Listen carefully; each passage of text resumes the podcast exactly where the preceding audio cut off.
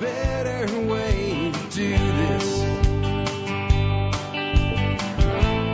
Let me show you a better way. Hi, folks. This is Jack Spirko with another edition of the Survival Podcast. As always, one man's view of the changing world, the changing times, and the things we can all do to live a better life if times get tough or even if they don't. Today is August 2nd, 2016, and this is episode 1840 of the Survival Podcast. And since it's a Tuesday show, it's a Just Jack show, but it looks like, unless something goes wrong in the next few minutes, it's going to be a Jack and Kevin Keegan show for a little bit today with an update from uh, Elijah Spring Farm in West Virginia, which was the first Perma Ethos farm, because today's show is all about Perma Ethos, what went wrong and what is going right and what the future of Perma Ethos holds. I'll be talking today about the original plans for Perma Ethos. I call them 1.0 and 1.5 and how they both became impossible. Perma, Perma Ethos 2.0. Uh, why we went that way, the huge tax loss it caused us, what went right, what went wrong, and the current state of Elijah Springs farm today, uh, which was the first Perma Ethos farm, still is, in fact. And then we're going to talk about what we're calling Perma Ethos 2.5, today's model, presentations and courses, the return of AgriTrue, which is coming very, very soon, and our commitment to our founders that's ongoing. And I'm going to talk a little bit about what I'm calling Perma Ethos 3.0 in my head, a community model revisited. It may or may not be part of Perma Ethos LLC. I'll explain why when we get to it. But no matter what, if I ever do 3.0, the original community model retooled so that it actually can work, uh, the founders and class 01 members will be given first shot at it from Perma Ethos, whether it's actually under the corporate umbrella or not, won't matter. For those that are like, what the hell is all this Perma Ethos stuff? Don't worry, I'll explain it when we get into the main topic of today's show. Uh, I'll also be closing down with my thoughts on making a farm profitable and what I've learned from my own efforts and from trying to help others through Perma Ethos and through other avenues about farming and what it really takes to be profitable with a farm, whether it's a small homestead farm or a true full on farm. Before that, let's go ahead and take care of our two sponsors of the day. You know, I use a Berkey water filter in my home and I have for over six years now. It's important to me to have the best quality water, but it's also important for me to get great service, pricing, and support, which is why I only deal with one source. That's Jeff the Berkey Guy Gleason, one of the top dealers of Berkey in the world with customer service that will blow you away. Learn more at directive21.com. Again, directive, and then the numbers 21.com. Hey folks, when I started TSP over eight years ago now, the first company to ever offer to sponsor the show was Safecastle. And they've remained a loyal sponsor ever since February of 2009. And did you know they give away a lifetime discount membership to all MSB members? They do. And that can save you big money on everything you can imagine for your prepping needs. And with Safecastle, I do mean everything. Check out safecastle.com today to learn more. With that, let's take a look at the year that was the episode, the year 1840, because the episode is 1840, and Alex Shrugged has three on deck for us today. They are smallpox variolation is made illegal. Uh, I'm not going to read that one, so I'll just tell you real quick. That's not vaccination. That's when you take the pustules from an infected person and stick them into the wound of an uninfected person to build up a resistance to the disease. And it was featured in the miniseries John Adams from HBO. Also, the Damascus affair and Natchez Landing is missing, and I'm going to read that one. But first, in other news, the world's first penny postage stamp is sold. A letter can be sent anywhere in the UK for one penny. This makes the Royal Mail more easily available to the masses. I'll also point out during some currency shortages in the United States, once we had postage stamps here, they would be put into a token or a, a holder and used as money as a get by because it was a guaranteed service from the United States government, so it was used as uh, currency, not officially uh, sanctioned by government, but it was done. Uh, the Fortsas collection of rare books is up for auction. It's a hoax. The catalog of fake books was prepared for non-existent auction is worth a pretty penny now. Hiram Maxim is born in Maine. The Maxim gun will be the first portable fully automatic machine gun. He will also invent the mousetrap, the curling iron. Which of these will be the most important contribution? You be the judge. Um, I'm going to again read Natchez Landing is missing because this is something we can deal with right in the modern day, as you'll see in Alex's take. It is an hour after noon and the sound of thunder turning into a roar as black billowing clouds overcome the people of Natchez Landing along the Mississippi. It's a twister. Trees, trees are stripped of their leaves. Buildings are flattened. Timbers, bricks, and entire walls fly through the air as if flown through from a mighty catapult. Within five minutes, 48 people lay dead, but the worst disaster is taking place on the Mississippi River itself. The river ferry has sunk with all hands. Boats are picked up and flung onto land with people still hanging on. A chunk of a steamboat will be found 30 miles away.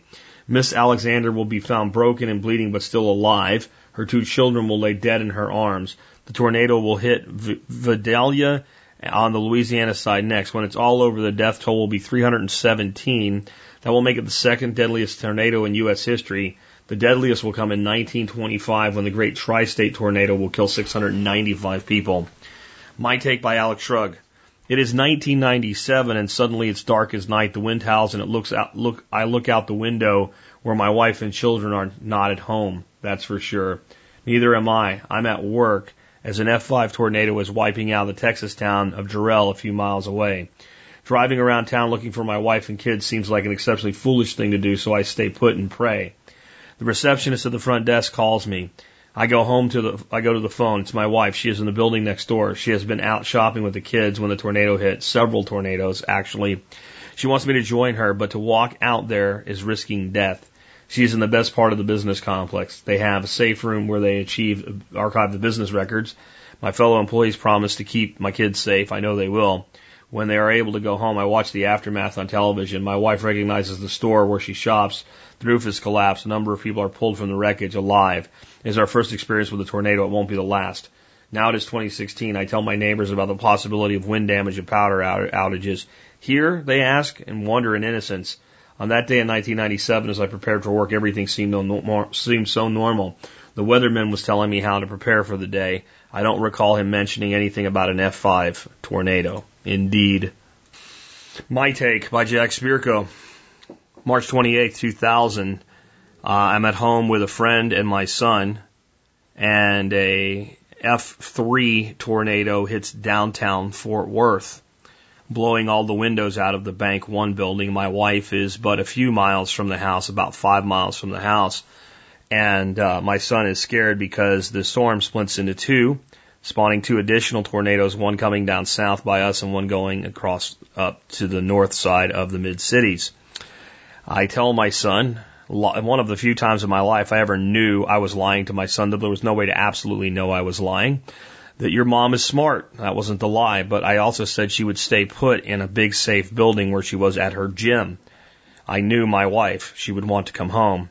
She drove home and drove uh, several blocks, basically circumnavigating the tornado as it went from one intersection, uh, caddy corner to the next, and she drove basically around it, if you can imagine that type of a pattern, and got home. I used curse words, uh, one of the very few times I've ever cursed at my wife, but uh, quite upset that she had risked everything. Uh, but then got everybody in the house. Power was out. The sky was green by this point. She had no idea how bad things were. Uh, and I think sometimes that actually helps people to not panic, is to not know how bad things are. And, uh, we get in the house. Finally, the power comes back on and we're able to see on TV what's going on to a degree but it was several days later when the police stopped blocking off access to the neighborhood less than a mile from our house that had been hit.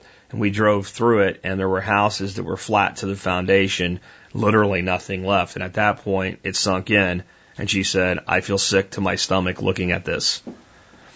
Um, I think in the South, sooner or later, everybody comes face to face with the amazing force that is tornadic storms and they're seemingly crazy things they do, such as a woman landing in a field with her two children in her arms, both children dead, yet her alive.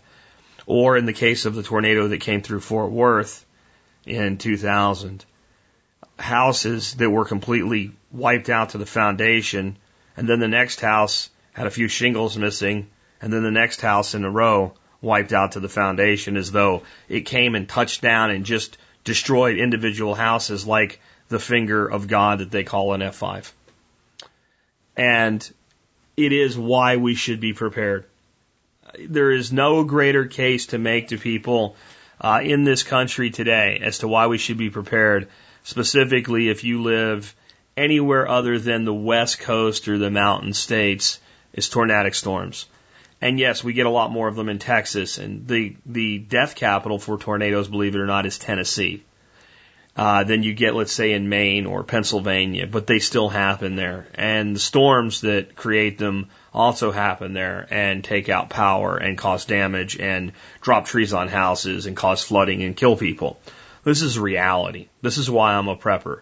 Not because I'm worried about the UN troops storming America, but because bad shit happens sometimes and we need to be prepared for it. That's always been the case. It was the case in 1840. It was the case in the year 40, and I'm sure it was the case in the year 5040 BC. With that, let's get into the main topic of today's show. So let's start out with what was Perma Ethos in the first place, because there's people that are new to the show that really don't know the full history. Um, I came up with an idea for something called Perma Ethos right after we moved here from Arkansas and just before Josiah Wallingford, who's one of our partners in Perma Ethos. Perma Ethos is made up of myself, Nick Ferguson, Josiah Wallingford, uh, Kevin Keegan, and uh, and Charlie Mitchell. Charlie and Kevin are co-owners of Elijah's Spring Farm in West Virginia. We'll have Kevin on in a bit to talk about the state of their farm from all the activity done by Perma Ethos. But at the time, it was just me and my idea and I didn't know exactly how to get it done. And then Josiah came here as an intern for me and did a seven month internship on my property as we were developing it. And I decided to bring him in on it initially. And our initial thought was this we would find a piece of land that we could buy, and then we would pre sell rights to the land in a, a lifetime lease model, a 99 year guaranteed renewable lease with a front end payment and then a long term recurring payment. We came up with two classes of involvement. Uh, one would be people that would sit on basically a, a, a board of directors like thing that have a greater say in how things were managed and have uh, a direct profit from the lease shares. Uh, this was for higher end investors that would come in with about $25,000. And that would have been enough to basically buy the property with a controlled number of people to do that. And we had way more than we needed, people ready to spend the money, um, lined up. And then for everybody else, it was like basically you get an acre and on that acre, you can do anything you want. And we said it might be a half acre, it might be an acre and a half, might be an acre. Acre was the target, depending on the property we found. You can build a house, you can just leave it and develop it as a bug out location, you can do whatever you want. And then a set of the property would be set aside as community property. This could be co-managed. We could tractor animals. We could do all different sorts of things. But basically everybody would have their own little place. Kind of like Paul's doing in Montana with his Gapper program, ANTS program, things like that. Um, but this was more formal. You bought in, you, you owned it. It was, you owned the lease rights and then you paid your lease. And I think the lease payment we came up with something like $250 a month. So it was very affordable and all the numbers worked. I did my Excel magic and everything worked out. I put out a, a much more detailed uh, explanation than this and I put out two forms, one for the $25,000 investment and one for like the $2,500 buy-in lifetime lease. And you can sell your lease to somebody else. We had, I won't go any more detailed than that because all I'll say is we needed about a million dollars uh, in revenue to make it happen, and I had about three and a half million uh, people begging to be part of it in about two weeks. And then I went to an event, and a man from the FTC who listens to the show, who likes what I'm doing, who loved the idea, came up to me and said, "If you do this, they're going to put you in federal prison." Now, I'm not saying it would have happened and I would have went to federal prison if not for this guy. It just made me realize it much sooner. I already had legal people looking into this, whether we could actually do this or not. It was just a feeler. Can I do this? It, what they said, what he said is you're publicly soliciting investment. Now, I want you to understand something. If I'd done everything the same way and simply not said, and whatever profit there is, there'll be a return back to the leaseholders, it would have been legal. It would have been legal. I wanted to do that. I didn't want to take that away. So we came up with a co-op model. I bounced it off a couple of attorneys. Everybody would be an owner in the co-op and the co-op would manage the property and then it would be through the co-op that you get.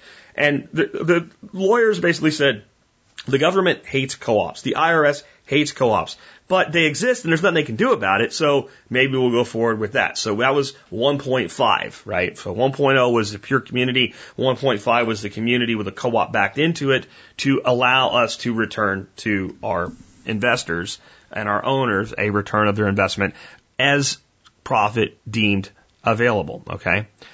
Um, so then we went out and found a couple different properties. Everything that was in the price range that was close enough to here um, was in Ellis County, Texas, where the cost of development was insane, like a million and a half dollars into putting roads in because they were going to call it a subdivision. There were ways around this. There were ways around this, and we were working on it and trying to figure out where to do it. We'd come up with a new model, a new layout model, which was okay, we need a relatively square or rectangular piece of property that already has roads. We need to build all the houses in basically a perimeter and put all the community property in the center. That would have worked. And keep that in mind for my conclusion today. But as this was going on, I ran an event here at my property with Stephen Harris on building mobile battery banks. Kevin Keegan came to that event specifically to lay down a proposal to me and put down a print of his farm and said, we own it cash, come do it here. But it's not a community, then it's going to be like this woofer thing. And, you know, so we decided, yeah, we can do that. Now, how do we, how do we generate revenue to actually pay for everything? So we came up with a plan, uh, Josiah and I, that he would teach a PDC, permaculture design course. We'd film it on site as the property was being developed that worked, but it never worked the way that we really wanted it to. It's a good PDC. Um, some of the designs that have come out of that PDC are far better than I could have ever done, and, and that speaks to the quality of the PDC. But it's not, it's not what I wanted it to be. To be able to do that, we brought in a um, a Hollywood level producer and we spent a lot of money paying him to do the work in both the upfront costs and the royalties that he wanted in order to do it. His name was Kelly Hearn. He did a great job. I'm not complaining, but that's just how the how a lot of the money that got spent because we raised over four hundred thousand dollars in PDC sales in two weeks when we launched this program, and we made certain commitments and promises to the people that bought in to that first round of of, of PDCs. And we will always maintain those commitments. We will always keep our, our word on that.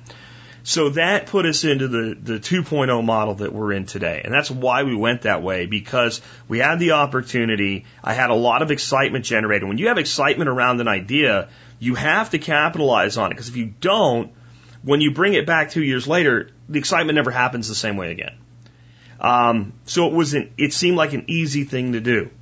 And a lot of things went right on the farm and some things went wrong. And what I'd like to do right now, instead of explaining it myself, is bring in one of the, the partners in Perma Ethos with me. And not just the partner in Perma Ethos, but co-owner of the farm where we did all the work. It's again, it's called Elijah's Spring, not Elijah Springs. Elijah is possessive spring, and it's named after a young uh, child who died in his first week of life from the family that owned the farm, and he was buried up at the top of the hill near a spring, and that's why it's named that. Um, but I'd like to bring Kevin on now. Kevin is co-owner along with Charlie Mitchell of the farm itself, and both Kevin and Charlie are partners in Perma Ethos LLC. And with that, hey Kevin, man, welcome to the Survival Podcast. Hey, good to be here, Jack. So Kevin, can you kind of take us back through when we first uh, launched Perma Ethos, um, and people started showing up at your in Charlie's farm? and kind of what what got done over about that one year period? Well, we had a we had a lot of good people come in. Um, the the biggest thing was we we had decided to use woofers, and we needed infrastructure updates to to accommodate those woofers. So we tried to do a lot of building, you know, putting in showers and one of the issues we ran into here was just trying to get contractors and people to do it.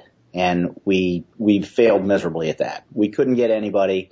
So I ended up doing a lot of it. Charlie did, and we had the woofers doing that too. So initially we spent a lot of time and resources just trying to get that infrastructure up to the point where we could uh, make the farm work. And that's, it, it worked to a degree. I mean, we, we put in a lot of money. We put in a lot of new things at the farm, but the bottom line is we really didn't, we didn't spend the resources wisely. We, we should have gone ahead and started marketing and started selling some things before we before we even did that.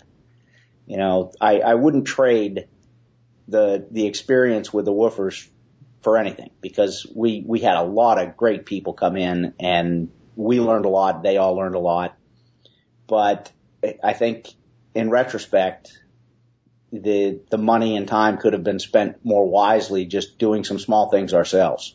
Yeah, and on that, I mean, I already said earlier in the show today, talking about some of this stuff, that my advice would be that if somebody's want to do something with woofers, that it would make sense to, you know, you or your your core team that are permanent there get to the point where you have work that's kind of routine on a daily basis, farm work, where when a woofer comes in, you can say, I'm going to train you today, and then they're doing that for a week.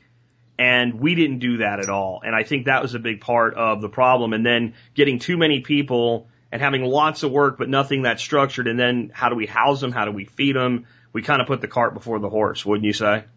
Definitely. And, and I think the biggest problem is we just bit off way too much, more than we could chew. I mean, the, the PDC was a project in itself and Joe running the PDC and trying to run the farm at first, it just, it, it wasn't going to happen.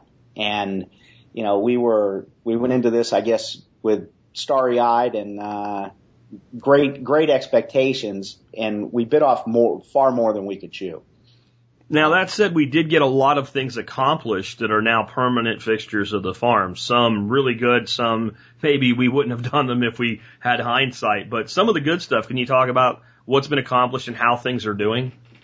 Yeah, it's the I, I guess the the biggest pluses are the swales and the trees we put on the the front 18 acres here, and we did it with uh, just a, a regular tractor and plow. We've got a uh, 45 horsepower old New Holland tractor with a two bladed plow. And we had a, a team of volunteers that came in and plowed up the swales. We used a laser level, put them on contour and they manicured those swales and we came in and planted close to 5,000 trees, uh, last year.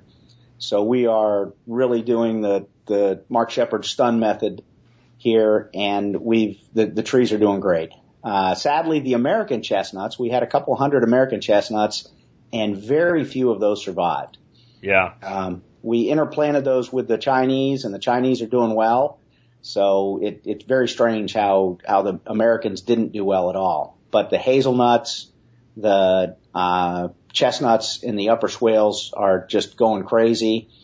And I remember when, when we planted the hillside of the parking lot with the black locusts, we planted them so close together that you made a quote that uh, a battalion of Marines couldn't get through there in five years.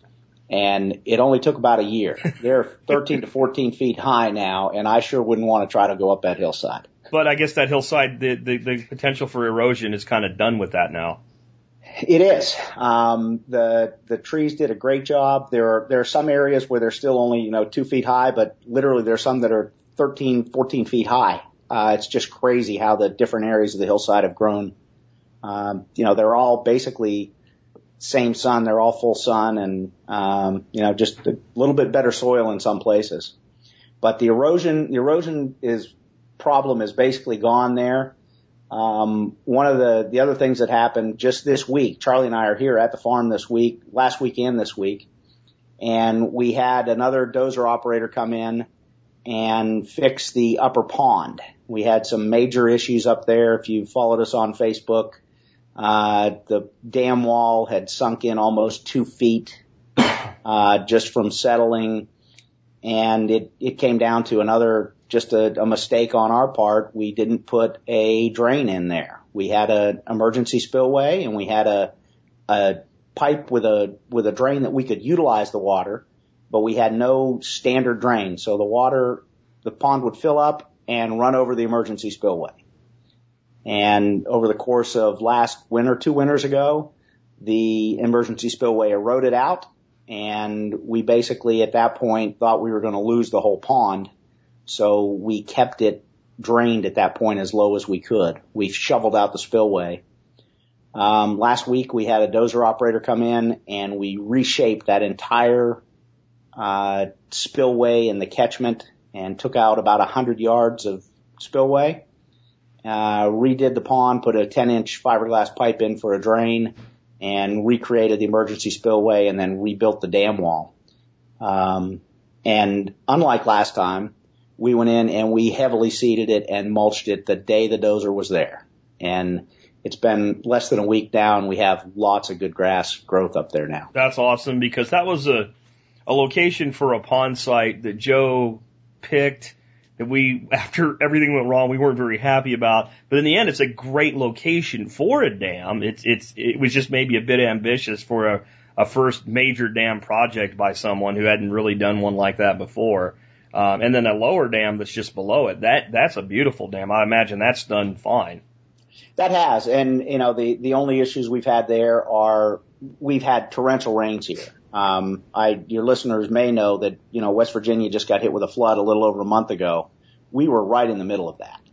So the two towns around us, the two closest towns, uh, Elkview and Clendenin, Clendenin basically is wiped off the map. Wow. The entire town was underwater. The Dairy Queen was over the roof of the Dairy Queen in downtown Clendenin. And when the water receded, the building collapsed and that town probably won't survive. It's a, it's really sad to go look at some of these areas. But we were in that. We have the weather station here at the farm and we got 5.9 inches of rain in about six hours. And so we've, we've had some major rain events and we do have a little bit of erosion in that lower pond, uh, through the uh, emergency spillway. Um, we did put a pipe in there too to, as a standard drain and that's helped a lot. Um, but again, overall, the that that lower pond is is fine. The upper pond, I think, will be good now. Uh, That's now great. it's got a drain, we keep the water in it, and um, one of the one of the other good things that's going on with that is we really, since we don't have any a lot of big animals, we do have seven cattle uh, out here roaming now. We're going to take that pond, and we've already got the parts, and we'll be filming the uh, construction of a ram pump. And so we've got a uh, inch and a half ram pump that we're going to make, and we're going to pump water back up to the swales uh, on the front side of the property. Okay.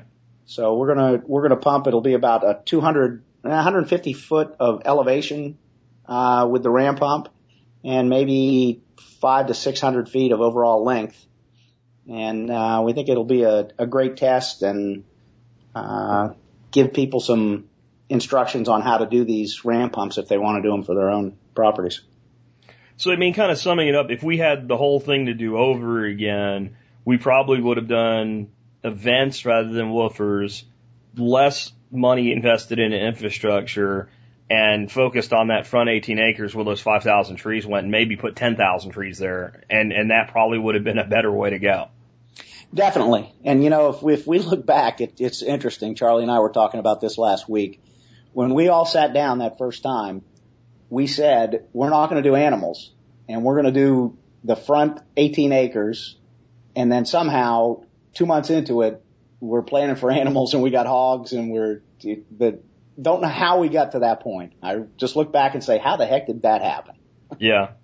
Yeah, I think you get woofers in. We we brought Mike in who did a great job, but he brought pigs with him. That was Right. that was part of it right there. They, hey, I'm here. Here's my pigs. You know, and, and that was an example of, of we're focusing on infrastructure for human beings, and we should, if we're going to have animals, went ahead with infrastructure for animals first and been able to do it because the pigs were a huge time sink. Um, a lot of the things that we initially set up were huge time sinks, so we had people working really hard, but we weren't producing anything that really short term did anything for us. They weren't getting enough food produced. We weren't getting enough product produced for money. So we kind of had everything backwards. And I think it's because of a lot of things, but it was over enthusiasm, too many people, uh, uh, starting out. And, and I think another thing was just the reality of farming, you know, with the massive elevation changes you have and, and, and looking at what somebody like Sepp Holzer did. And we want to do all that. Well, it did take him 25 years, you know, and That's we tried to do it in 25 days. Yep. And, and the, the one other thing is, you know, none of us had any commercial farming experience. Yeah. And doing it in a homestead level is one thing, but doing it to try to make a profit, uh, a, a big profit out of it, you know, sustain this, sustain a commercial farm.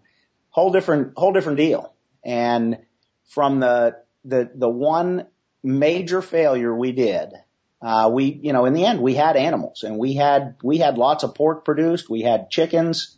We never got the market.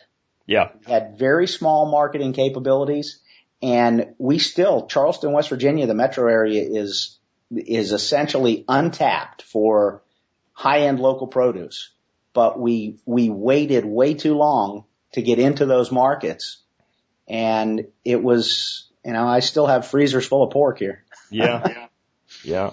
So what are your plans going forward? I know you've got a guy spending a lot of time there. My favorite, um, my fr- favorite redneck with an engineering degree, uh, William Peanut Turner. You've got him on some projects, right? Yeah, Peanut's here, and um, the the biggest thing we we decided that we really wanted to turn this into a a, a good large scale apiary. So we had one hive over the last two years that had done very well. It survived through the winters.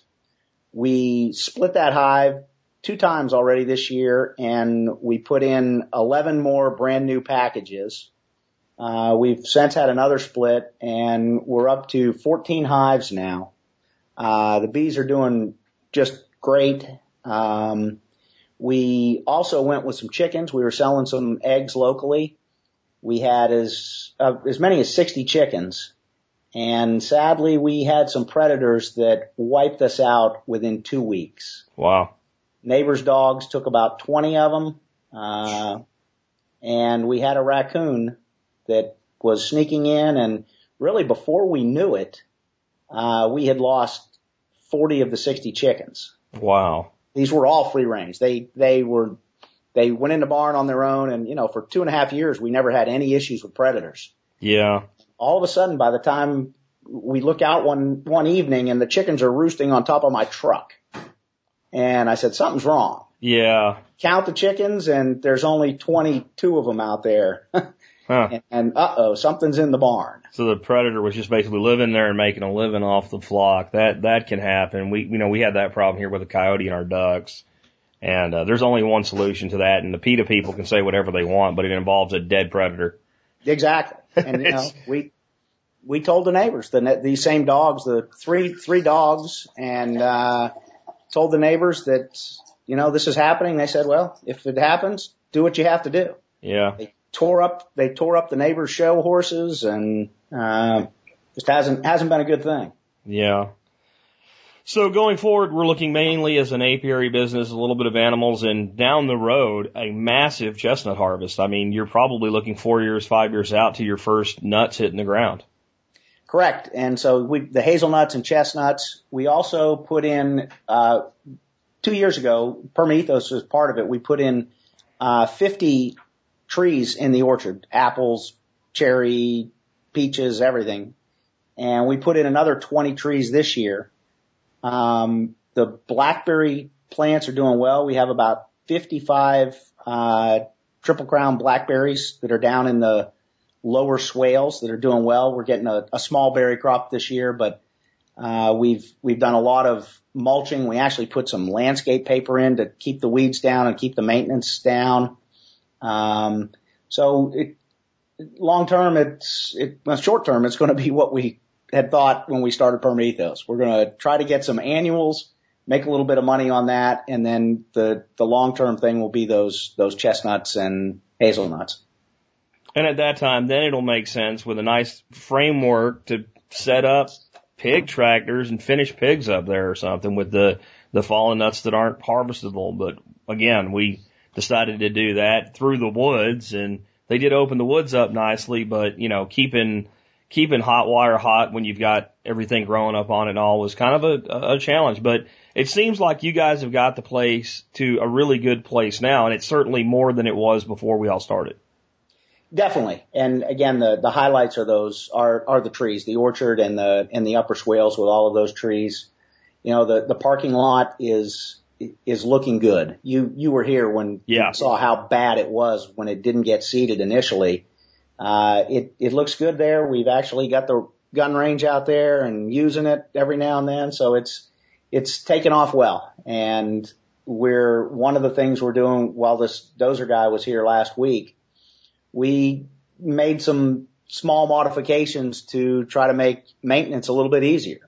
Cool. Uh, under the barn, we basically couldn't mow under the barn because we had such a, a steep drop off there. And we just dozed that and leveled it out and created an area that somebody can hit with the uh, brush hog or the riding lawnmower and makes it makes it a lot easier to maintain and a lot you know a lot fewer hours involved in keeping it up. Well, very cool, Kevin. I appreciate you being with us on the show today. Anytime, Jax. Good to talk to you, and uh, look forward to doing this again. We'll see how see how it's going next year. Okay, so you, you're hearing right from a man that has a, a lot of money invested in his farm from the fact that Charlie and he purchased it uh, outright for cash. Uh, it's over 100 acres, so that gives you an idea of the investment that went on that. And I think they put about $100,000 worth into infrastructure and upgrades to the housing and everything like that along this two year uh, path. And they continue to invest in their farm and they have a lot to show positive for it but what we did was we got too spread out. We made some mistakes, but we learned things that none of us would have learned without this. None of us would know this. And we've been able to basically say, hey, we really know how to help you by telling you what not to do and what to do now. We also realized something else. We realized that what we were good at as a company is education. We're very good at education. We're good at production. We're good at technology. We're also pretty good at farming individually now. But what we can do to spread the movement for now lies in education. And that involves what I would call it a perma ethos 2.5. And what that basically means is we still have an interest in Kevin and Charlie's farm, but perma ethos takes nothing from it at this point. We made the investment in their farm, and now it's up to them to take the farm to where it's going to go next. It's an apiary, et cetera. And as it improves over time and there's more to show and more to demonstrate, we'll continue to run Perma Ethos events and educational programs at the farm. But now what we need to do is, is broaden that because not everybody can come to an event or something like that. So we've taken a path of doing three main things and doing them really well. The first is what we're calling now presentations. And PermaEthos presentations is at permaethos.tv. And what we have is some of the best minds in the industry doing a presentation a week, and it's completely free. You just sign up for the webinar. They're usually on Tuesdays. Some weeks we have two a week. This week we have two. The announcement went out this morning about that, and I'll tell you who those are in just a second. But these are webinars. So you log in on your computer, you sit back and watch and a presenter goes through basically a PowerPoint slide deck for about an hour on a subject, and then takes questions for a half hour to an hour, depending on how many questions there are. And students can communicate with each other via chat while all this is going on. And that's completely free if you register and sign up. If you miss it or you just want a copy of it, we're selling copies for $2.99. And uh, we are paying our presenters as well a small fee so that we own the content once it's produced so that we can do that and we don't have any ongoing concerns about that. So that's presentations. Uh, when I say high quality, I, I mean high quality. So the ones we've done so far, I did the inaugural one, the first one on Ducks for Fun and Profit. Marcin Jakubowski of uh, Open Source Ecology did the second one on Global Village Construction. Uh, Akiva Silver of Twisted Tree Farm did the benefits of chestnut trees and why you need to start on them now. And uh, we've seen that in Elijah Spring, just like, you know, I said. And John, Pugliano did the last one that we just uh, wrapped up last week, Thriving on a Debt-Free Lifestyle. Today, there's one that by the time you hear this will have already happened. It's Brandon Williams on off-grid battery and solar systems. He's from Iron Edison Batteries. On the 4th of August, Heather Grove, the fleet farming business model and how you can benefit from it. Register now. So marketing your farm. Frank Golbeck will be doing mead. What, how, and why is the most regenerative libation on earth. Drink and Heal the Planet. Toby Hemenway will be doing a to be announced seminar on August 16th. Felipe Chilani will be doing branding and marketing for sustainable farming. Uh, Troy Martz on the 30th will be doing gasification 101. September 6th, Scott Gallant will be doing hosting and teaching educational groups and students. Uh, September 13th, Rob Avis will be doing resilient homes and homesteads, a permaculture engineer's perspective. Uh, Erica Block will be doing one on the 20th of September to be announced what the subject will be. Uh, Joseph Simcox will be doing feeding 9 billion people by living in harmony with nature and utilizing diversity for produ- producing a resilient bounty of food. Paul Wheaton on October 11th, rocket mass heaters. John Kitzsteiner, first year on the farm, lessons learned. That is going to be extremely valuable, guys. Grant Schultz, government grants and cost share programs for regenerative agriculture. Um, November 8th, Stefan Sobkowiak uh, of Miracle Orchards, membership marketing uh, for your, your farms and homesteads. Uh, Stuart Wilson will be doing designing for humanity with permaculture ethics. And on November 22nd, Todd McCree will be doing starting and running a nursery business. That's just getting started, guys. Um, we put a lot into this. And I want to kind of point something out here. Joe, uh, Josiah Wallingford deserves huge props for this because he's been the point man on this period. He's made this happen with our support over the past few months. He's the one that got all these people, set these up, set up the webinar, researched it, tested it, made sure it worked. He hosts and manages the webinars, produces them and puts them up. Joe has hit a home run with presentations. Uh, I'm very proud of what Joe has done for Perma Ethos with presentations, and I'm proud of him as a friend as well. This is outstanding, and I, this is what I want to point out. I have seen so many people say they were going to do this model. I've seen them put together one or two presentations, lackluster, milk toast, not really get it done. I've seen lots of people talk about it. We have done it. We have made it a reality, and without Joe, it would have never happened. This is the first time that anything of this magnitude, with this frequency, with this quality, and with this ongoing availability I, that I know of in permaculture has ever been done. And if you don't like the word permaculture, just call it regenerative agriculture because that's what it is. Call it homesteading, call it self-sufficiency, call it self-reliance. That's what it is. I'll be doing more presentations and uh, we will continue to go. This takes us through November, um, but we will be running these uh, as long as we can find presenters. And right now we would have no trouble booking out a year, but we don't want to book that far out because things go wonky haywire during that long of a time, as we've learned just from booking guests for the podcast. So that is going to be live, available for free, and it will be again. You can buy any episode for three bucks, two ninety nine, three bucks. Uh, we're also selling them on YouTube and uh, Vimeo. Uh, to broaden our market, and we may end up putting them onto Amazon streaming at some point in the future our plan long term with presentations, once we, let's say, have a dozen, maybe 20 uh, pre recorded and ready to go, will be that you can get a, an annual subscription service where you can view them all whenever you want to, like Netflix, basically.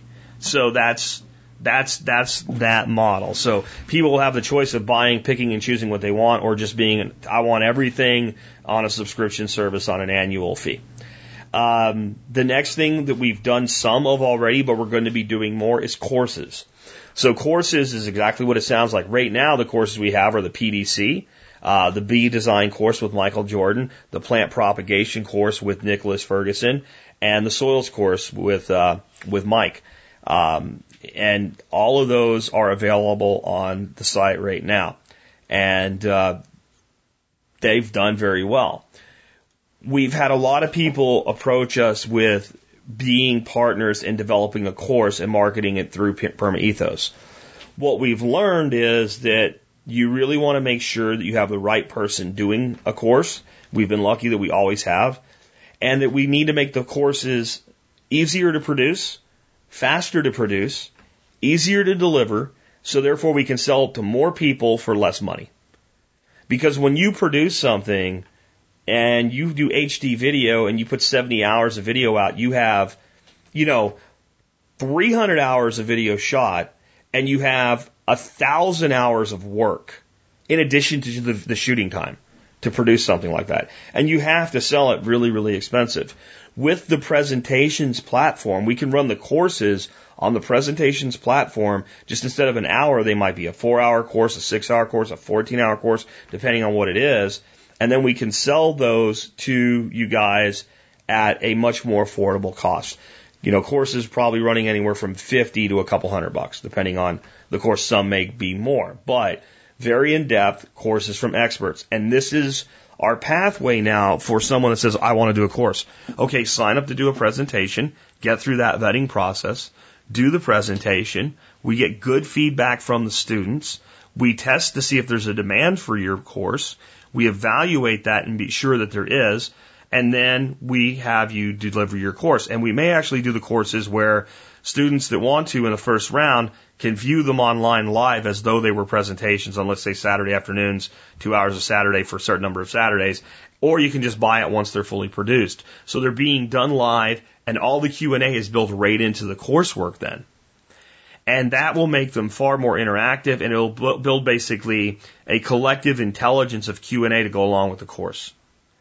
And it'll make it very easy for someone that comes in and says, well, you know, should I take this course with Toby Hemenway on developing permaculture cities, developing community within the urban environment? Well, okay. Uh, if I'm a subscriber, I'll just watch his presentation uh, on the mile high view of that, or I'll buy it for three bucks and I'll take a look at it. And then I know I resonate with this instructor that this makes sense. This is going to be something I'm going to be interested in, and I like the, st- the teacher's style, etc. And then they can make the investment in that course. Okay, so that's courses. The next is the return of AgriTrue. AgriTrue is something I had so. This is why I talked about excitement in the beginning. There's been so much excitement lost over the years of trying to make AgriTrue what it needed to be. But uh, Blake from Blake Development has taken the same software that I invested in to do the TSP Business Directory, and he has done a bang on job with making AgriTrue what I always wanted it to be. AgriTrue will be a giant directory to find people that are doing sustainable regenerative agriculture all over the country. And in fact, there's no reason it can't be all over the world. Uh, it will be similar to sites like uh, Buy Local, I think is the one, or Agrilicious is another one, uh, local foods, stuff like that, except that there'll be certain things that a producer has to guarantee to be an AgriTrue, uh, such as uh, good soil management practices, ethical treatment of animals, and things like that and uh, they'll be able to sign up and be listed, and it'll be very affordable. And then there's higher level sponsorships, runs just like the TSP Business Directory. So AgriTrue, um, eventually I got to the point where the partners that I had in it, I was able to basically negotiate. Listen, we haven't made this work. Give this, give this back to me. So we dissolved the company. We severed all ties with the existing partners, and they weren't bad guys. We just couldn't get it done in, in that, that environment. And they said, go forth and, and make it work if you can. So I took that and I had the opportunity then to just say, you know what, screw everybody. I'll just get Blake to develop this for me and manage it for me, and I'll just keep it. And the truth is, I conceived of AgriTrue before Perma Ethos, and there was always a conflict I felt between the two because there was a lot of what AgriTrue was supposed to do that I really wanted Perma Ethos to be able to do. I want to be able to take Perma Ethos and make it your place to learn, empower yourself, to build community, and to, if you have a successful farm, market it. And we came up with all different types of ways that we're working around the conflict with AgriTrue in our heads that we never went forward with. So I just said, you know what, guys? I'll just put it straight into Perma Ethos. And that's what we've done. So AgriTrue will be returning soon. It will be better than ever. It will be the place to market your your sustainable products, and uh, it will be part of Perma Ethos. Okay, and a commitment to our founders. When we had that amazing success initially, uh, allowing a thousand PDCs to be purchased, and then a few hundred more uh, in what we call Class Zero One in a second round we made commitments to the people that invested in us, that believed in us at the very beginning.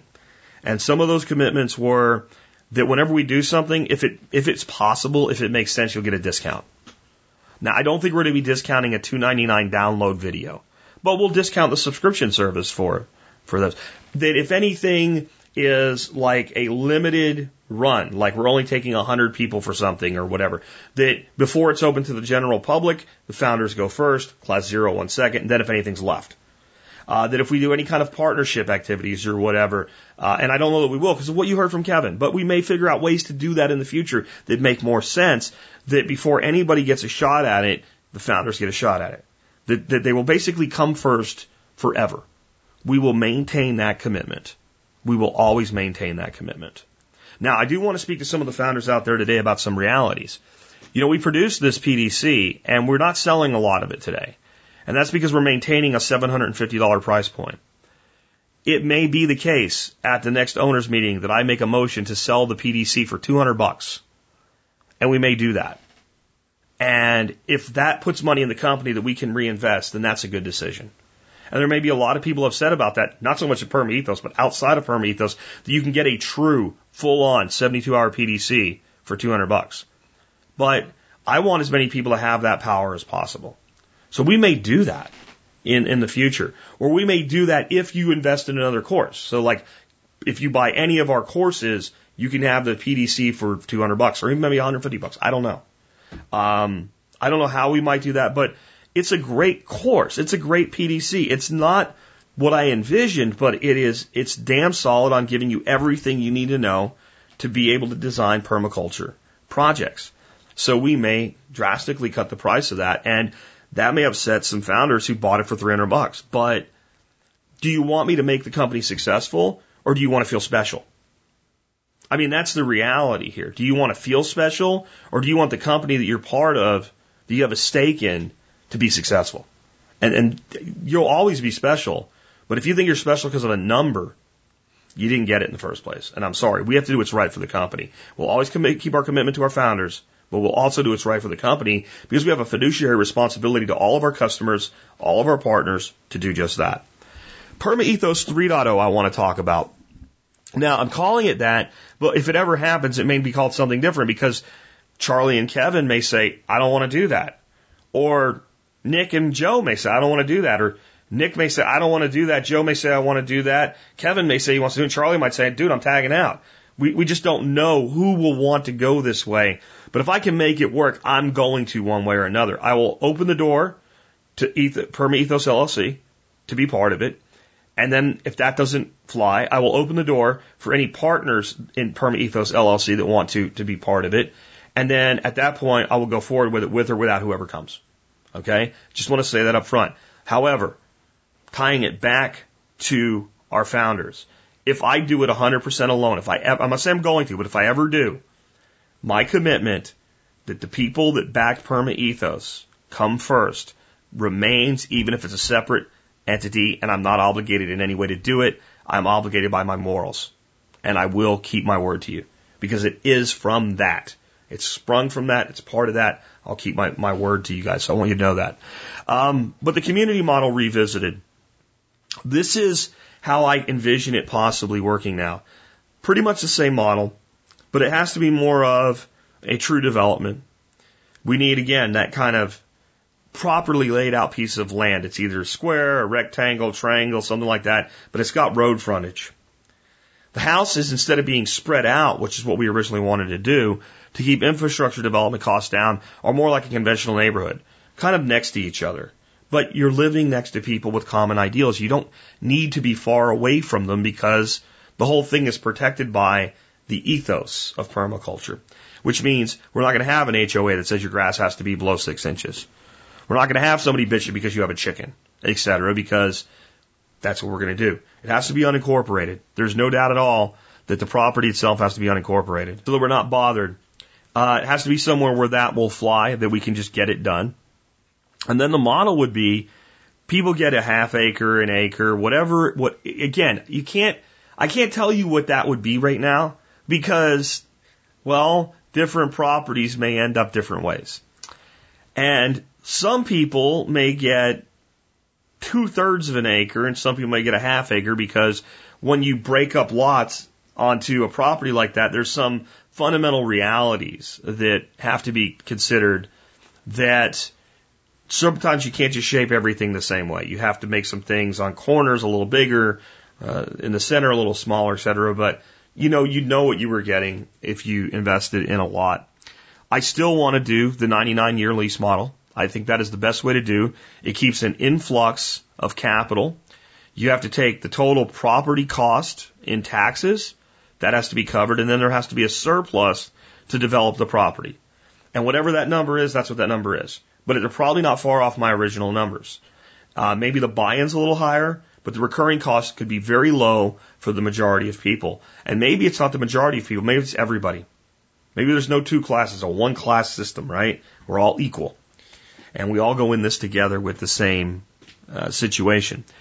And then the majority of the property. So let's say you had 100 acres. Well, I'd envision that being like 40 half acre home sites on a 100 acre site as a, a peripheral around it. And uh, that it's only 20 acres of land taken up with some pathways and stuff. Let's call it 25 acres with road frontage, and circumnavigation road, and things like that. A dirt road in the back. They can't make you make it paved because of whatever. Now trash service is fine, electrical, all that stuff's fine. You build a house, you put in a mobile home, you do whatever you want. Um, within the bounds of the law. That's the one thing. You have to follow the law. And then you're surrounding this huge common piece of land. So if you have a large barn, it's back there. If you have ponds, they're back there. And that land is freely accessible to everybody that lives on the property. And I, I, I would imagine you'd see a lot of people like, I don't really need chickens because we have a chicken operation back here that everybody participates in. However they decide to part, whether it's by buying eggs at cost or by actually being, you know, somebody that actually manages the birds or whatever. And that way everybody's broken up into their levels of desire for responsibility. Some people will fulfill their obligations, if you want to call them that, just with finance.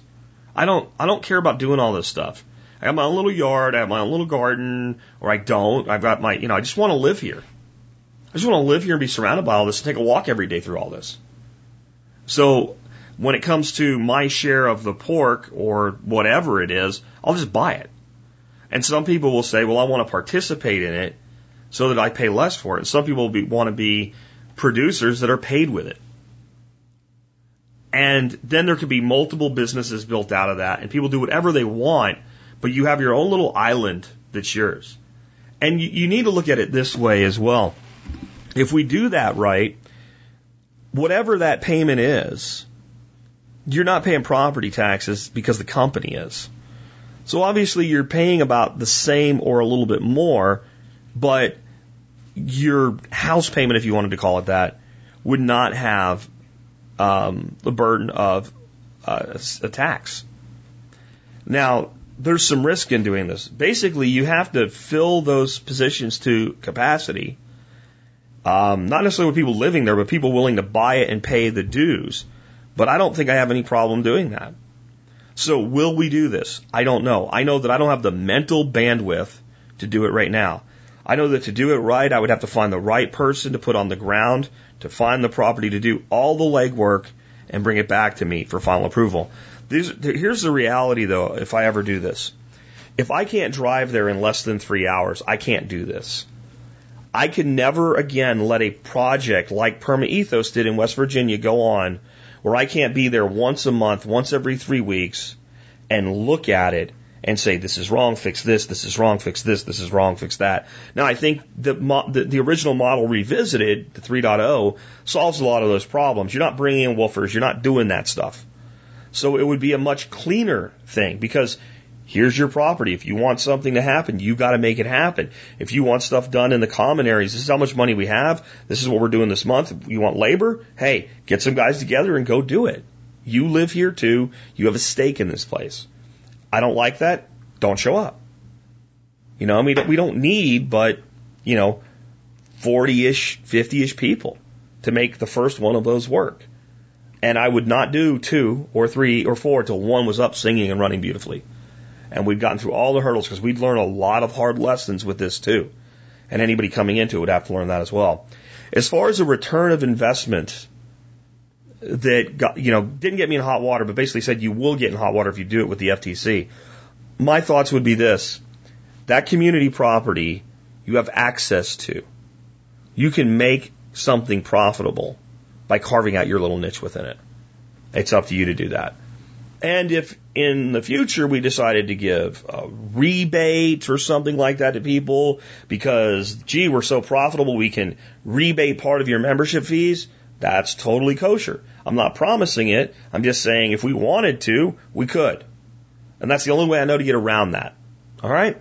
So that's 3.0. And if that, that ever happens, we're looking like two years from now before I'd be willing to take that run. I, I really think so. Um, I've just cleared out my life a lot with a lot of obligations uh, from all these different business ventures to where the things that I'm involved with, I'm there as an advisor. People are either going to do it or not, and I'm okay with that now. And that puts me into a position where I'm going to take a year at least and have some time to myself and take some vacations and stuff like that. Keep this show going and, and building, and uh, and then we'll see if that makes sense. So before I move on and, and kind of conclude with my thoughts on making your own farming enterprise profitable, I want to point out something else that's that's made this all very difficult. And, and some people have said, "Well, you guys took a lot of money. Where did it all go?" Well, um, we certainly didn't pay ourselves. As I said, the the, the cost of Kelly Hernan to to do the PDC was eh, pretty high. We paid Joe a salary uh, while he was doing the PDC so that he could do it full time. Uh, we paid uh, Jesse a salary uh, as well, uh, and we paid Mike a salary. We paid uh, people to do work on the farm. We paid and invested heavily in uh, Kevin and Charlie's farm. We paid for the dams, we paid for road work, we paid for the parking lot to be installed. So we spent money that way. And the reality was we couldn't spend the money fast enough. So the end of the first year, we took uh, significant distributions, but 90% of the distributions each owner took went to cover the taxes. See, Perma Ethos LLC passes the tax consequences on to its members, me, Kevin, Charlie, uh, Nick, and Joe. So when the company makes a profit, I have to pay my stake as profit. So we calculated the tax consequences, added like 20% to that, and then did a distribution to everybody. Uh, that in total, because we made such a big profit on the PDC, right? Because it was other than Kelly's costs and and the two salaries was all profit because electronic product. Um, we had to pay taxes in that first tax year. So we launched the business in let's say June by the time it was all over with. So we had six months to work. And any money we wanted to carry into the next tax year, we had to pay taxes on. So I think it was about eighty or ninety thousand dollars in total distributions we took just to pay taxes. Because we couldn't capitalize it, because we couldn't actually say you guys were owners. And we did everything we could to minimize that. We learned a lot about farm tax law as well. But that's why if we do something with the 3.0, it has to be figured out in a way um, that minimizes those tax consequences because it kills you. You're better off borrowing the money if you can. As stupid as that sounds, because then it's not income, and then you can, as you defer the debt with income, you can parlay it out over time. It's a business principle that I can't get into now, but it's one of those things where you would think it doesn't make sense to go into debt, but it does because the government wants you in debt, so they write the tax code to push you into debt. So I just kind of wanted to point that out too because I had I've had not a lot, but a few people say you guys made a ton of money. Well, no, I first of all, there's nothing wrong with making a ton of money if you earn it, uh, and second of all, we've taken very little for ourselves out of this. Uh, we really have uh, over the the three and a half years that we've been we've been doing it. Um, so much so that if we didn't really believe in what we were doing, we probably wouldn't still be doing it because it certainly is not a high return of investment on hours put in. I'll just put it that way. All right. So on profit, let's talk about making your, your farm profitable. One thing we learned is no one can make a farm profitable for you. You have to be engaged in your farming activity daily. I'm not going to say you have to work 40 hours or 80 hours a week to make a farm profitable. I'm not saying you can't hire a couple people and manage your farm and be profitable. I'm saying you have to be there. You have to pay attention to everything. You have to pay attention to the oversight. The only way you can make a piece of land profitable without doing that is a straight lease. I will lease my land to you to graze for X dollars a year. You put the money in your pocket. You let them graze it. If their cows die, you don't care. That's the only way you can do it without a tremendous oversight. So you have to be the farmer, even if you have workers working for you. Next, you heard it in Kevin's voice. Start small. Pick a piece, pick an enterprise, do that till it's working and move on. Um, you know, there's nothing wrong with Joel Salatin's model. First year in pastured poultry, 50 birds. Put 15 to 20, 25 in your freezer, give the rest away. And take orders for the next run. And then do that again. You know, scale that up to a couple hundred. and then scale that up to 500. And you learn so much in that process. But start small. Put in a market garden, not a market garden, an apiary, tractor chickens, and, com. I, I know everybody wants to diversify the income, and multiple streams of income is the lifeblood of successful business. That is true. But develop one first. One first, at the most two. And if you're developing two, the first one better cause the second one to happen. If you were doing an egg based chicken business, which I'm not going to say is the best idea because it's a very tight market due to subsidies and stuff. It's hard to make money on chickens, but you could make money on chickens if you put them on a very low feed diet and you got a good supply of material and you were using chickens to make compost and thereby selling eggs that you had almost no money in and co- premium compost. Um, that would be an example of where two is okay, but it's because one begats the other. And I'm just saying that one because it's one I can think of off the top of my head that works. It may not be the way to go. You know, if you did a large aquaponics system, you have vegetables and you have fish.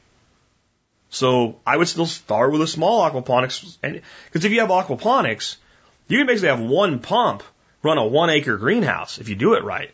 So you can start out with, you know, a 16 by 20 greenhouse, uh, or 16 by 20 footprint, and you can expand that. And that way you get it working, you feed yourself first, then you develop a market, then you double that market, then you double your footprint, then you double that market, then you double your footprint. And that way you're not sitting there with a whole bunch of, yeah, I grew lettuce, great, now it's all rotted. Okay, so that's start small. Next, do not think or think your WWOOFers are going to do all your real work. It just won't. And it doesn't matter how well intentioned they are. It doesn't matter how hardworking they are. Every person that's going to show up to volunteer on your farm uh, is going to have a different skill set, a different knowledge base, a different set of goals. And that doesn't mean WWOOFing's not valuable. It doesn't mean WWOOFers are not valuable. And for people that don't know, they're volunteers. I'll just leave it at it's worldwide opportunities on organic farms or something like that. Um, but they're just not going to be the people that do everything for you. You're going to have to do the bulk of the work until you have a point, and this is why I put it, and we talked about Kevin with it, until you have a schedule of work. If I have a WWOOFer for four hours a day, he's going to spend an hour doing this, two hours doing that, and the last hour doing this every day, unless I decide to pull him off to do something else. I know what he's going to do. You know, if he's going to work four hours a day, five days a week, a week before he shows up, I already have a schedule. That's how you use work. And you know why people don't do that? Because it's in their mind free labor. And you have to feed them, you have to provide them with housing, or you're just you're just wrong if you're not doing that. Um, because they are providing you work. But if you were hiring somebody to work by the hour, you would never have people show up to be paid by the hour and not be exactly sure what they were going to be doing and whether it was worth the money or not. But because it's volunteer labor, we work for food and lodging basically, people just think, oh, well, the more the better. Well, not so much. We spent a lot of money. You want to know where the money went? A lot of it went to food. A lot of it went to food. Um, we had times where we had a body count as high as, you know, a dozen, 14, 16 WWOOFers and, uh, and, and, and basically intern types on the farm at one time. That's a lot of people to feed seven days a week, three meals a day. It really is. So don't accept WWOOFers, don't accept workers, don't hire farm hands, you know, until you know what they're going to be doing, exactly what they're going to be doing. I have a farmhand working for me here now. It's my responsibility to make sure I have things lined up for him to do. Today he was unloading my truck with wood chips, filling in the duck pen. That's great. I don't have time to do it as much as I need to. But he's coming back, not tomorrow, but the next day. And that means tomorrow I need to get in the truck, I need to go get him another load, and I'm going to put him on land rehabilitation with wood chips next because the duck pen area is good now for another three months. But I, and I pay this kid 10 bucks an hour, but we have a core job. The days he works, Dorothy doesn't have to pick, package, or wash eggs. First thing he does is take care of the quail, then the ducks, brings all the eggs in, packages them, labels them, and that takes him about an hour and a half of his three hour day. And then he has an hour and a half that I have him do things, you know, on, and sometimes it takes him over two, almost two hours, depending on how many eggs there are. So we know what he's doing. And when you bring help in on your farm, you have, because it's not fair to them either. Because what happens is eventually you start to have resentment of paying or feeding people, whichever one it is, because you're not getting enough out of them. It's not their fault. They don't know what the hell to do. They came to you to be told what to do. And this happens. I've talked to a lot of farmers. This exact same thing has happened because they bring the WWOOFers in during establishment instead of ongoing activity. All right. Um, next, it's damn hard, but it's worth it. I wouldn't trade what we have today on my property. I've made mistakes here. I have a pond that I have almost $8,000 into that's as big as two big living rooms. I would have, if I knew that was going to happen to me, I would have never done it. But I sat down there today watching hundreds of catfish eat organic fish feed pellets. And I was in the shade, and even though it's 102 degrees today, I'm down by the water. I had the sprinklers going for the berm behind me. The wind was coming through those sprinklers. It was about 68 degrees, the temperature of that wind. And I sat there watching those fish, listening to music on my headset, and thinking, this place is beautiful now. And, and that's what you can develop. And this place pays for itself. It's a small farm. It doesn't, it doesn't pay for itself the way a full-time farm has to, as in, like, we make enough money to pay for the house. But we don't spend money to have this. We make money by having this. We have a profit. That means I have 150 workers in my ducks that bust their ass every day weeding, mowing the lawn, and controlling pests and fertilizing, and they work for peanuts. Literally, they work for peanuts because my feed is made with peanuts. So my ducks work for peanuts. They love me. I love them. We get an incredible product out of it. Um, I am reclaiming my health because during all of this stress over the past few years, I did let all the hard work I did go to lose weight go. I put way too much weight back on, but I'm in a point now where I'm feeling better than I have in years. I've heard from some of you saying I sound different this month. And I think it's because I'm reclaiming my health. But every day I eat two to three duck eggs. Highest quality food known to man as far as I'm concerned. I mean, just amazing. And it's turning my life around and all of the stress to get to this point. The farm's far from done, lots of things still to be done, but you know what? It's producing now. I was outside today and for breakfast I had I had a small one because I'm keeping my carbs down, but I had a Chojuro Asian pear, an orange pear, an orange round pear that was so juicy it was rolling down my hand. And I picked a handful of goumis off of a bush and, and last week I put, picked a pound of elderberries and made a, a gallon of mead that's fermenting in front of me right now. I made my first apple ginger mead ever from apples grown on my farm a week before that. Um, we're beginning to really see the benefits of this. And for those that know long term, my farm is a very hard place to put a farm in. I have a lot of my property that's two to four inches of dirt and then rock, not rocks, slab and we've transformed this place. Even in the depths of summer, with a lot of things browned up, it's still the greenest thing around, except for the neighbors that have, you know, TruGreen ChemLawn and water every day.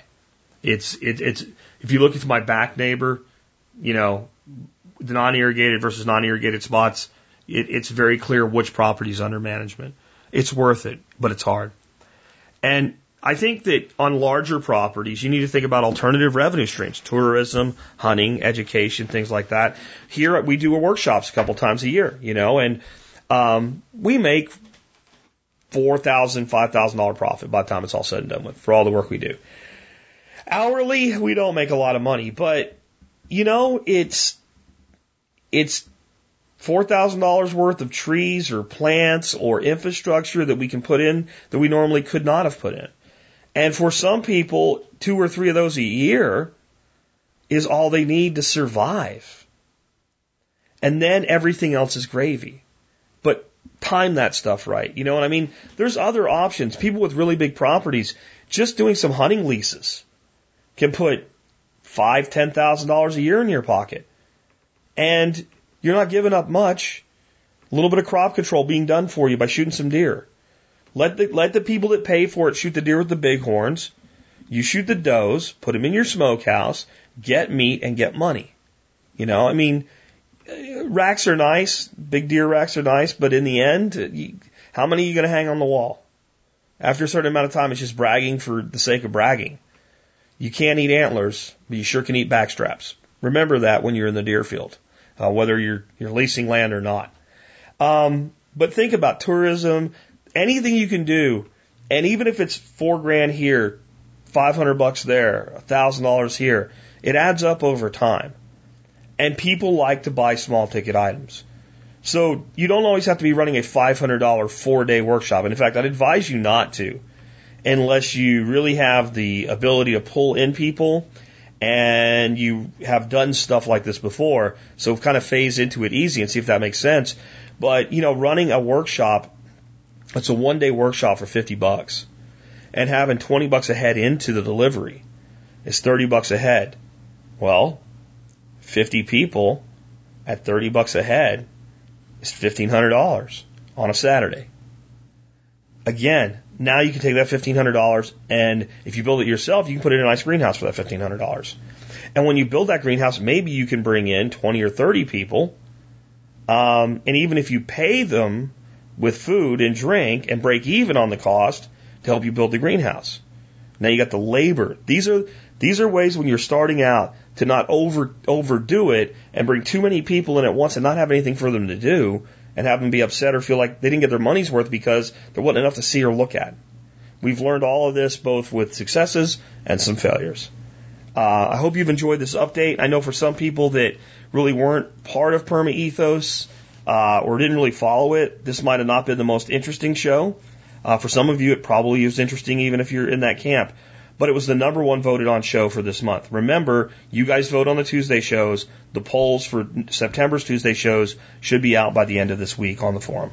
With that, I want to remind you that if you love this show and you want it to always be around, it's important to support us. And the easiest way to do that, or the best way to do that, I should say, is through Member Support Brigade. The MSB, you sign up to be an MSB member, you become a member of my Member Support Brigade, you get discounts to over 60 companies with things you're probably spending money on anyway. And you get a bunch of content immediately that you can't get anywhere else, like ebooks and videos and downloads, and you support the show at 18 cents an episode. To learn how to do that, just go to survivalpodcast.com, click on members to learn more, and you can sign up there. Uh, and those that are first responders, law enforcement, military, etc., all of you qualify for a discount. Just email me at jack at the survivalpodcast.com with TSPC service discount in the subject line and tell me about your service in one or two sentences. This is active duty or prior, prior service, either one, not just retired. If you were in the Army for two years or whatever, you qualify for this discount. If you ever email me for any reason, always put TSPC in the subject line. If you don't hear back from me within 48 hours, assume the spam monster ate it and resend your email. Maybe change the subject up or the body up a little bit to uh, be less spam E because uh, I answer emails like a madman. And I do want to point out that after eight years now, and with over 150,000 downloads of this show on average per day, with a tremendous amount of communications that come in, I still read all my own email and answer all my own email. I don't answer all of them, but anything that I feel needs an answer, I try to answer. Um, sometimes I answer like a, a, polite mail with just thanks for the support or thank you for your kind words. Um, but I think it's important to always be accessible to the people. And even sometimes when I say something you don't like in a response or on the blog or something, remember, at least I'm responding because I give a shit. I give a shit about every person in this audience. Um, please remember that on days where I maybe have a bad day and say something you don't like. The other way to support this show is with tspaz.com. That will take you to amazon.com. Eventually, you'll come to a page on the site. You click a link, go to Amazon, do your shopping on Amazon. We get credit for the sales. That has been really amazing in, in, in enabling us to uh, to do more with the show. Um, because it takes so Amazon so daggone long to pay. Money's not here yet uh, from the increase we've seen, but uh, going into August and September, we're going to be able to expand some of the things we're doing with Survival Podcast just because of T-Spaz. Now, today I'm like psyched. I, I am seriously psyched about the product I have for you today. Uh, it's called Flackers. So every day I do a review on Amazon as well. Flackers are flaxseed crackers. They're made by a company called Doctor in the Kitchen, uh, non-soy, non-GMO verified, uh, because it's flax and some seasoning. So you know there's no soy, but certainly non non GMO as well. Um, I, as I've said, am reclaiming my health by going back to the low carb, low carbohydrate lifestyle. Uh, my results, uh, the 4th of July was like we had the family over, lots of drinking, lots of food. I didn't even worry about it. I just said, I'm going to start on the 5th. From the 5th of July to the 2nd of August, I've lost 21 pounds going low carb. And the one thing that's always been hard for me when I'm low carb in it is crunch, right? The crunchy stuff, right? And you only eat so many pork rinds and they only go with certain things. And I don't know, I'm not that big of a fan of them in the first place. But crackers.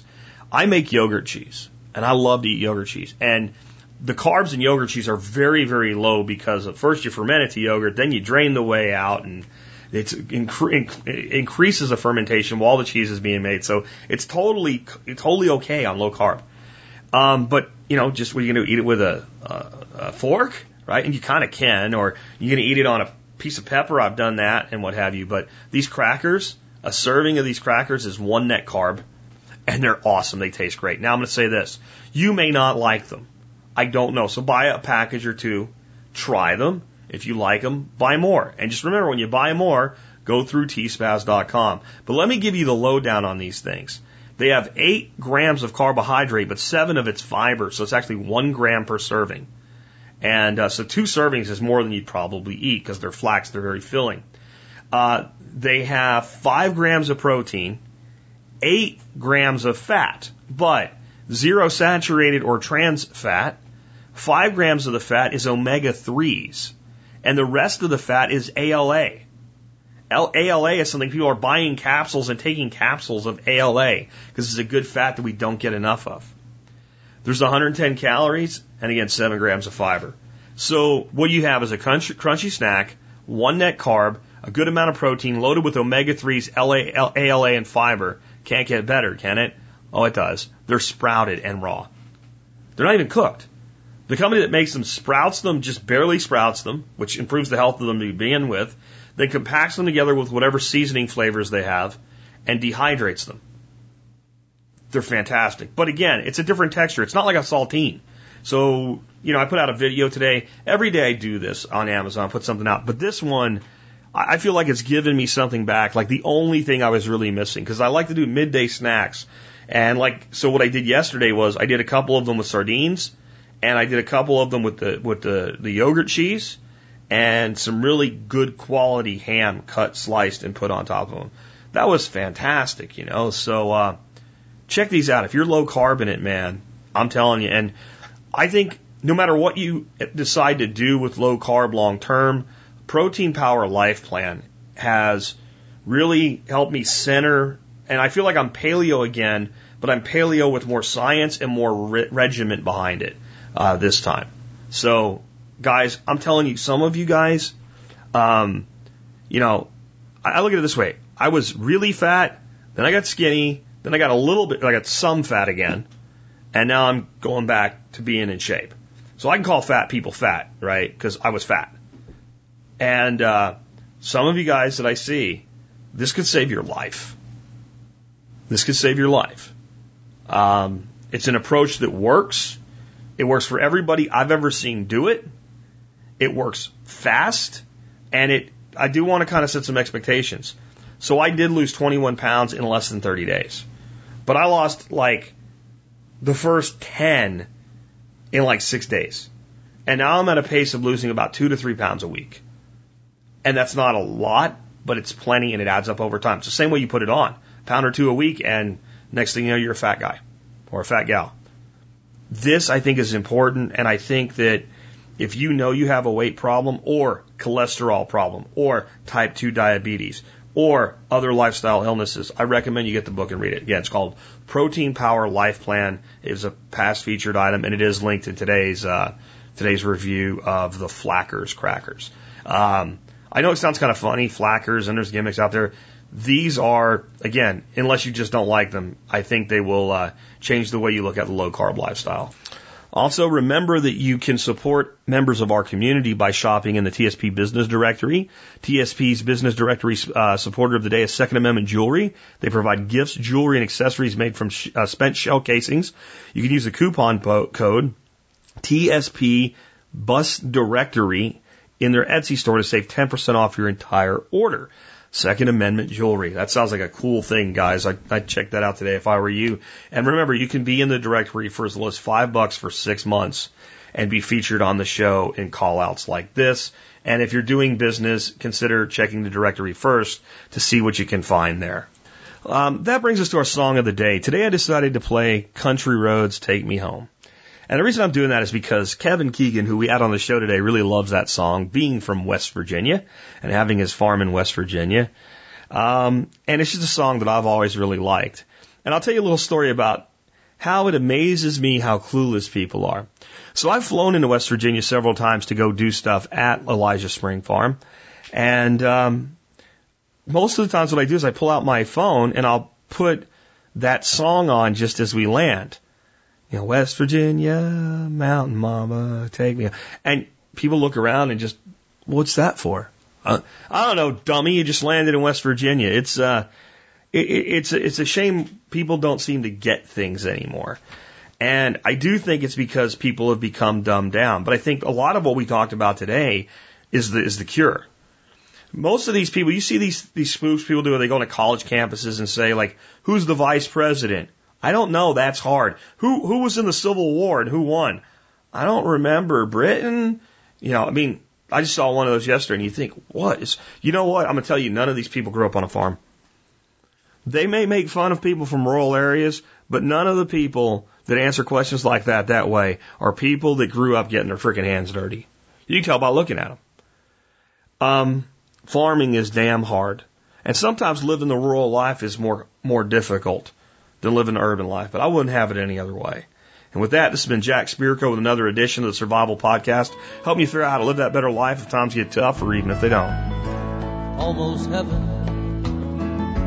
West Virginia, Blue Ridge Mountain, Shenandoah River.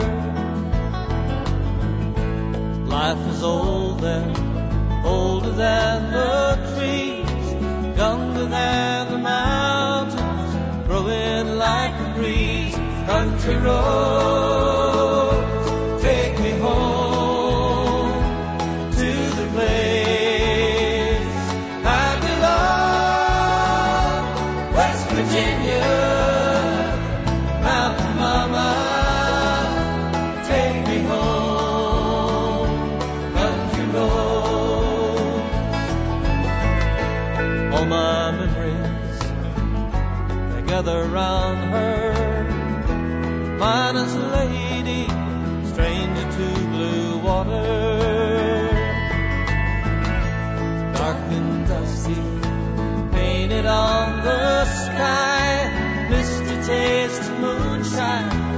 teardrops in my eyes. Country roads,